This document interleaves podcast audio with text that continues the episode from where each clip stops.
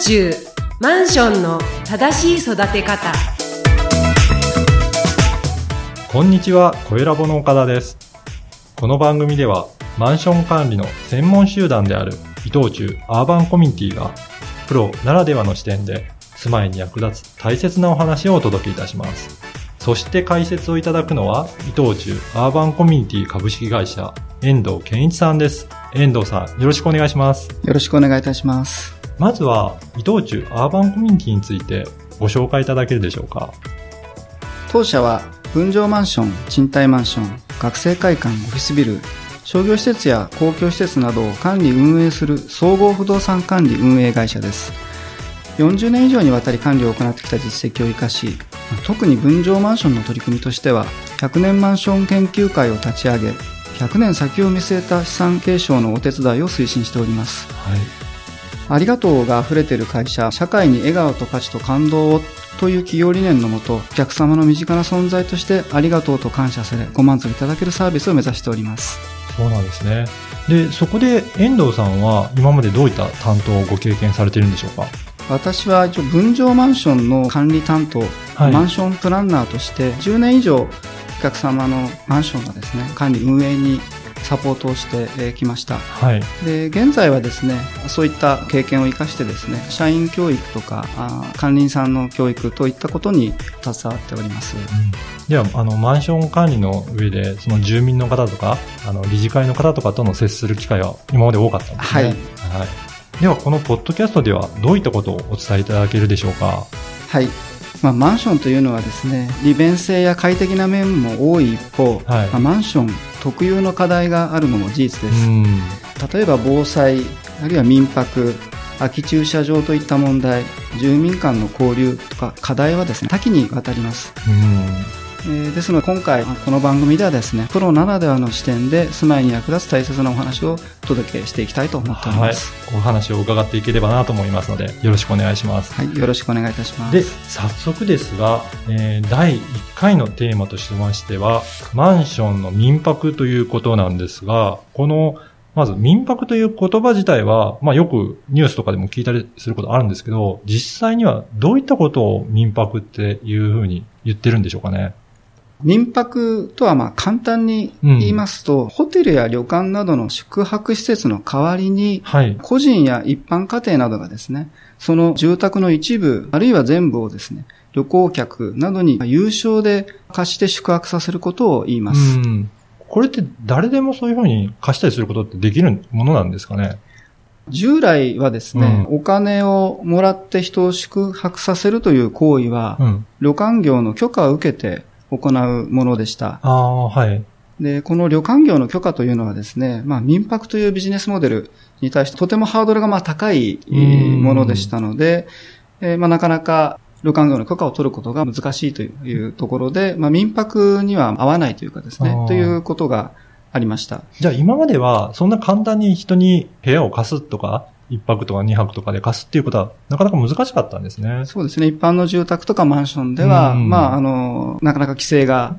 厳しいところがあったというところになります。それが、あの、法律によってできるようになったということなんでしょうかね。はい。まずですね、特区民泊と、えー言いましてですね、うん外国人観光客が特に多いエリアでですね、宿泊施設の数を確保するために作られた制度が、えーありました。はい。で、これは文字通り特区とえーされている一部の地域でしか、まあ、行うことができないと、うんえーいうことでした。うん。で、その間にもですね、外国人旅行客の数は、まあ、年々増加してきておりますので、はいまあ宿泊施設の供給が追いつかずにですね、その結果、あの、社会問題じゃないですが、無許可でのですね、まあ、宿泊ビジネス、民泊のようなものがですね、無許可で増加するというような、まあ、問題が、えー生じました。あ、そうなんですね。やっぱりね、外国人の方多いですから、そうすると泊まる宿泊施設も足りなくなってきてるっていう、そんなはい現状からどんどん問題になってきたんですね。はい。うん。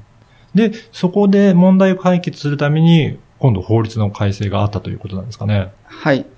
えー2018年の6月15日からですね、はい住宅宿泊事業法、これいわゆる民泊新法とえー言われているんですけども、これが施行されました。はい。で、行政はですね、すでにこの法律に基づいて民泊希望者の届けの受付をもう開始しております。うん。で、このことがですね、今後この分譲マンションにどのような影響を及ぼすのかというのが、マンションのお住まいの、えー、方、あるいは管理組合ではどのような対応が求められるのかということがですね、今回、えー、お話したいところと思います。やっぱりそうやって、えー、社会的に、あの、宿泊施設の必要性に迫られて、そういったニーズからこういった法律も施行されてきたんですね。はい、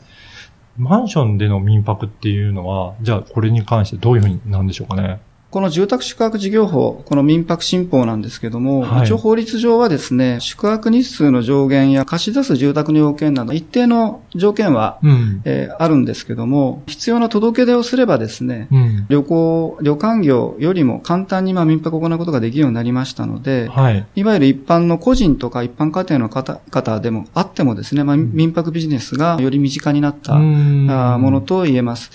で、まあ民泊ビジネスは良いことばかりでもない、え側面もありますので、はい、まあ実際に分譲マンションで民泊が行えるようになった場合ですね、うん、ちょっと様々な問題が考えられるといったところになります。例えばどういった問題が考えられますかね？はい。一例としましてはですね、例えば大きなスーツケースを持った旅行客などが、あるいはまあ不特定多数の方々がですね、宿泊のためにマンションに出入りすることになります。うんそうなりますとですね、例えば深夜でも騒音が続くとかですね、なかなかルールをよくご存知でないというところでゴミ出しのルールを守らないとかですね、あはい、あるいはエントランスとかロビーのところをですね、長時間独占してちょっと使用するとか、まあ、そういったトラブルが起こることも考えられます。確かにそういったいろいろな問題起きそうですよね。うん。じゃあマンションではそういったことは何か対策は取ることできるんですかね？このような事態をですね、もしあらかじめ防止したいということであれば、はい、分譲マンションに関しては管理規約というルールがございますので、うんうん、もうこの管理規約で住戸を民泊利用することを禁止する必要があると考えられます。じゃあその管理規約にちゃんと明記すれば、禁止することも可能ということなんですかね。一応この民泊新法はですね、まあ、行政側が届け出を受けた際に、うんはい、マンションの一室を利用するものですので、え一応そのマンションが、そのマンションの管理組合のルールでですね、民泊が禁止されてないことを手続き上確認することとなっております。はい、でそのためにですね、管理規約において民泊禁止と明確に定めることでですね、届け出の時点で受理される可能性は限りなく低くできるというふうに思われます。そういうことなんですね。だから、その自治体にやっぱりあの、この民泊をするためには届け出をする必要があって、はい、そこの時にちゃんと規約を確認してもらえるので、はい、規約に禁止というふうにちゃんと歌っておけば、はい、そこで防止することが可能なんですね。はい。はい。反対にですね、この管理規約で民泊利用を禁止していないとですね、はい。届け出がされた時にですね、その分譲マンションでは民泊が許容されていると、あまあ、見なされてしまうかもしれませんので、注意が必要になるというところになります。確かにそういうことですね。だから、記載されてないので、やってもいいんだろうっていうふうに受け止められるわけですね。はい。他にもなんか、あの、規制するための方法とかとはあるんでしょうか？はい。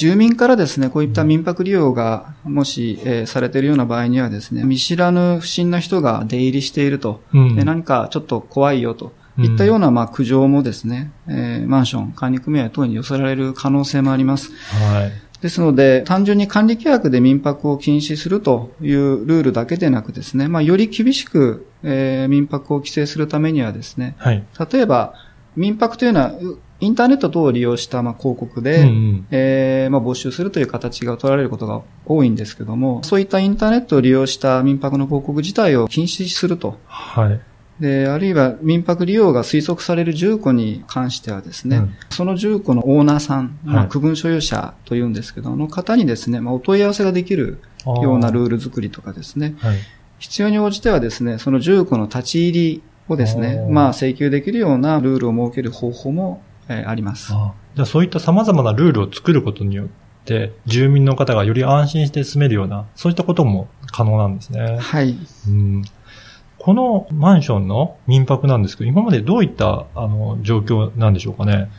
あの、ちなみにですね、マンションの管理会社の業界団体である、まあ、はい、マンション管理業協会というところがですね、こういったマンションの管理組合を対象に実施した調査がえー、ございます、うん、で、2018年の2月4日時点での調査結果なんですけども、8万7千組合ですね、はい、8万7千頭のまあ管理組合さんに対象する調査でですね、約8割強のまあ、マンションにおいてですね、やっぱり民泊は禁止の方針を、まあ、打ち出されているといった、えー、ようです。はい。かなりの数のマンションでは、基本的には禁止する方針で動いてるんですね。はい。うん外国人の旅行客って最近増えているので、はい、やっぱりその対応する、しなければいけないっていうこともありますし、はい、しかも、あの、マンションの住民からすると、なかなか知らない人に、あの、入ってきてもらいたくないっていうのもあると思うので、はい、まあ、そのあたりをうまくルール決めする必要があるということですかね。あの、民泊新法そのものはですね、うん、まあ、訪日外国人の旅行客が急増するといった中ですね、宿泊施設が不足するといったところを、まあ、補うために作られた制度とも言えます。はい。無許可のですね、宿泊ビジネスとか、そういったものが減ってですね、健全な供給が図れるようになればですね、空き部屋を持て余している人とか、国際文化交流を深めたいといったような人にとっては、有益な制度でもあるわけです。ですので、民泊ビジネス自体がですね、悪いものではございません。ですので、まあ、マンションであってもですね、一定のルールを定めて、積極活用することももちろんできます。そうなんです。やっぱりね、そういったルールをうまく使って、空き部屋対策にしたりとか、交流を図ったりとか、そういったことにも使えるっていうことなんですね。はい。うん、じゃあ、やっぱりその、ルールをどういうふうに決めるかっていうことを、マンションの中で、ちゃんとしっかり決める必要があるんでしょうかね。はい。まず、マンションの管理組合として、はい、この、そのマンションの特性に照らしてですね、この民泊を可能とするのか、うん、あるいは禁止するのかと。いったまあ意思決定をすること、その上でルールですね、すなわち管理規約に必要な定めをすることがまあ重要となります。うん、なるほど。その他にも何か注意することってありますか？最近はですね、民泊のこの進歩の交付の他にもですね、個人情報保護法や宅建業法の改正等ですね、法令改正に伴う管理組合マンションとしての対応を考える機会が非常に増えました。はい、で特に分譲マンションの管理ではですね、まあ、ソフト面の対応が強く求められる時代に入ったと言えるかと思います。やっぱりそういったプロの目からちゃんと法改正のことを見ていただいて、なかなか住民だけではそういったこともあの追っていくのは大変ですので、そういったプロの方からアドバイスをしっかりいただけると安心して住めるようになるかなと思いますね。あ私たちマンション管理会社もですね、まあ、マンションの管理のプロとして、はい、社会の変化に対応したアドバイスができるよう精進してまいりたいと思っています。はい。ポッドキャストを確実にお届けするために、購読ボタンを押して登録をお願いいたします。ポッドキャストは無料ですので、購読ボタンを押しても課金されることはありませんのでご安心ください。また、購読いただくと、ライブラリーにも登録されて、改めて番組を探す手間も省け、新しいエピソードが配信されると、お知らせも届くので聞き逃しがありません。次回は、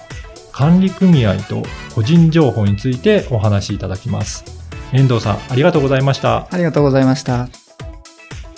この番組は、提供伊藤忠アーバンコミュニティプロデュース声ラボでお送りしました。